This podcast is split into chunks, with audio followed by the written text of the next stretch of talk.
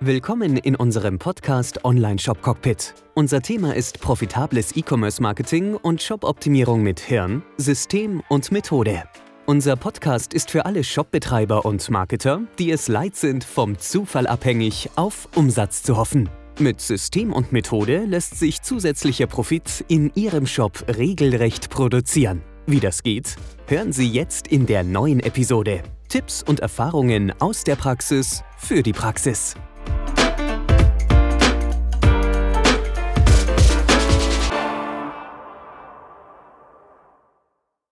Wie finden wir jetzt raus, ähm, welches Keyword für dich vielleicht wichtig ist. Ich würde da nicht einfach mir aus dem Kopf was rausdenken, sondern du gehst hier in dein, also wir sind jetzt im, im schmalen Dashboard.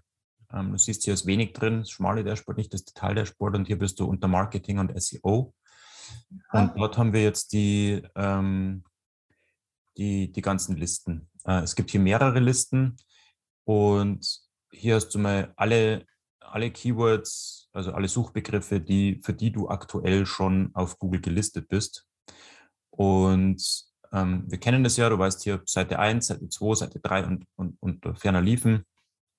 Und dann kannst du dir schon mal einen Überblick verschaffen, wo denn Google dich einschätzt. Und das ist die Einschätzung von Google auf Basis dessen, wie die Nutzer dann auch auf das Such, auf dein Suchergebnis reagiert haben. Für ein, für einen Suchbegriff, wo Google entweder kein, keine andere Alternative hat, egal wie gut du bist, wird es versuchen, dich als Vorschlag zu liefern und du wirst dann angezeigt werden, weil Google nichts Besseres findet. Ähm, oder du hast tatsächlich dir den, den Rang auf Position 1 bis 10 erarbeitet. Insofern, als dass Google gesehen hat, er hat, Google hat dich ab und zu mal angezeigt und die Leute klicken drauf wie verrückt und bleiben dann auch bei dir auf der Seite lang genug, um Google den Eindruck zu vermitteln, das ist interessanter Inhalt das interessiert, das interessiert die Leute, sorry, und ich möchte das mehreren anzeigen. Dann kommst du tatsächlich verdienterweise auch weiter nach oben an. Also das heißt, da sieht Google den Zusammenhang zwischen dem, was die Leute suchen und dem, was du auch anbietest. Während wenn du hier unter ferner Liefen bist auf Seite 3 oder schlechter, dann kann es entweder sein, dass die Konkurrenz so extrem hoch ist auf diesen, ähm, auf diesen Begriffen, oder dass Google einfach erkannt hat, die Leute sind nicht wirklich zufrieden mit dem, was du dort als Antwort für diesen, für diesen Suchbegriff lieferst. Das heißt, das Wort, Arm, das Wort Armreifen, ist es für dich jetzt interessant oder nicht? Das Wichtigste überhaupt. Damit mache ich 95 Prozent meines Umsatzes. Naja, du machst mit deinem Produkt, das Armreifen sind, 95 Prozent deines Umsatzes. Ob jetzt die Leute, die nach Armreifen suchen, tatsächlich dein Produkt suchen, ist mal eine ganz eine andere Frage. Das könnten 16-jährige Mädels sein, die ähm, ähm, Plastikanwender für 30 Cent suchen und im Zehnerpack. Ähm, das, ist, das ist hier die, die Frage. Willst du wirklich für diesen Begriff gelistet werden? Oder möchtest du lieber für äh, Rochenlederarmreif gefunden werden? Den suchen ja so wenige. Naja, was bringt es dir für einen Suchbegriff angezeigt zu werden, der dir keinen Umsatz bringt? Lieber würde ich 100 Mal im Monat angezeigt für Rochenleder-Armreifen, wovon 99 Leute kaufen, als ich 1000 Mal angezeigt wird für Armreifen, wovon niemand kauft. Wenn ich jetzt bei Google mal auf Armreifen gehe, dann sehe ich mir, was hier gesucht wird. Billigkram, 4 Euro, 29 Euro. Aber auch hier 1810. Genau. Ich würde dir davon abraten, ähm, für Armreifen gezeigt zu werden. Ähm, das ist mir ein viel zu allgemeiner Begriff. Und das ist auch das Problem, was du, also ich sehe das reihenweise. Ähm, zum Beispiel ein Shop, der Kuckucksuhren verkauft. Die Leute, die Kuckucksuhren suchen, die suchen für 29 Euro China-Schrott, aber nicht für 600 Euro eine Original-Schwarzwald-Kuckucksuhr. Natürlich ein Teil derer, die Kuckucksuhr eingeben, kleiner Prozentzahl, ist bereit, 6, 7, 800 Euro für eine Uhr auszugeben, aber die große Masse sucht nach Billigkram aus China. Und deswegen sind wir auch bei dem Shop dann extrem nischig geworden, haben gesagt, wir machen nur noch ähm, original zertifizierte Schwarzwalduhren. Die Leute, die danach suchen, original Schwarzwalduhr, äh, Schwarzwald-Kuckucksuhr zertifiziert, die sind genau die Leute, die er braucht. Natürlich ist das ein sehr viel geringerer Suchaufkommen, aber der, der, das ist ein viel größerer Teil derer, die dann in Frage kommen für dich. Und es ist schwierig, für dich jetzt einen Begriff nach oben zu optimieren. Mal ganz davon abgesehen, was das überhaupt bringt, wenn du dann, ähm, wenn du dann, weil wenn ich Armreifen, ähm, was machst du, Rochenleder suche, da bist du zu Hause. Da siehst du mal, dass der Durchschnittspreis schon mal viel, viel höher liegt als, als das, was wir jetzt bei Amreif gesehen haben. Aber das sind alles Kunden von mir, die irgendwas jetzt, also Juweliere, außer der Hermes hier, aber der Vogt ist ein Kunde von mir, der Fioline ist ein Kunde, Galerie Voigt ist ein Kunde von mir, nur Manufaktum nicht. Okay.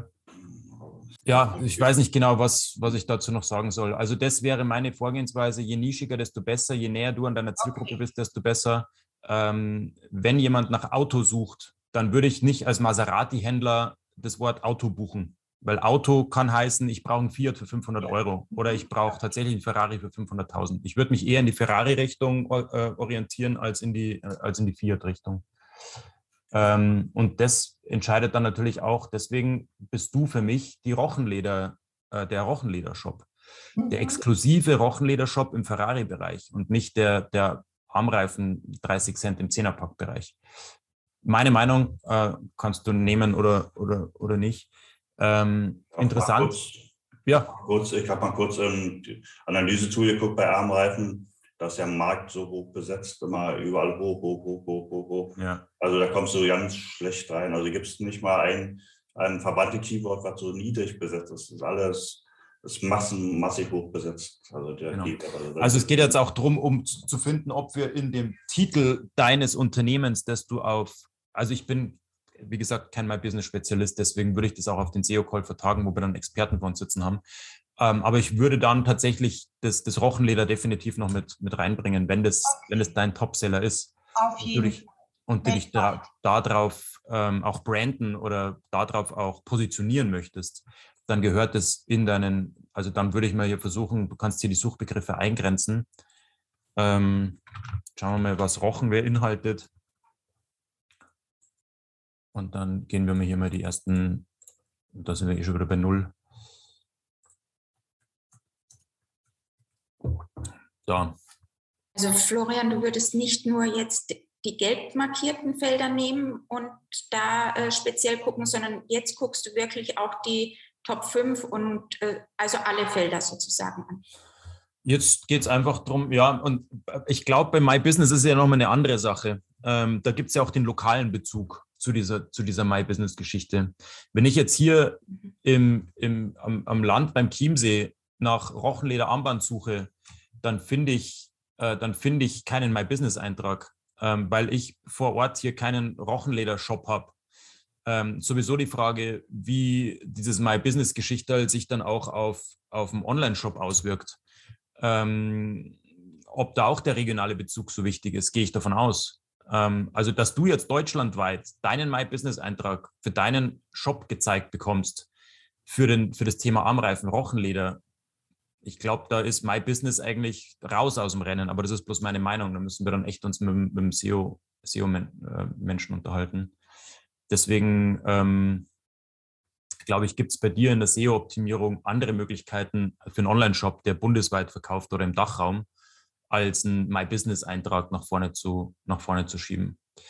Ähm, auch wenn ich jetzt bei mir lokal hier eingebe, zum Beispiel, wenn ich sage Erding Online Marketing oder Erding E-Commerce, ich weiß nicht, für was wir da ranken, da gibt es halt dann die My Business-Einträge. Conversion Consulting ist hier mit dabei zum Beispiel. Wenn ich aber jetzt einfach nur, also da muss ich schon spezifisch nach einer Location suchen. Wenn ich jetzt nur sage E-Commerce-Agentur, dann finde ich vielleicht welche, die bei mir in der Umgebung sind hier.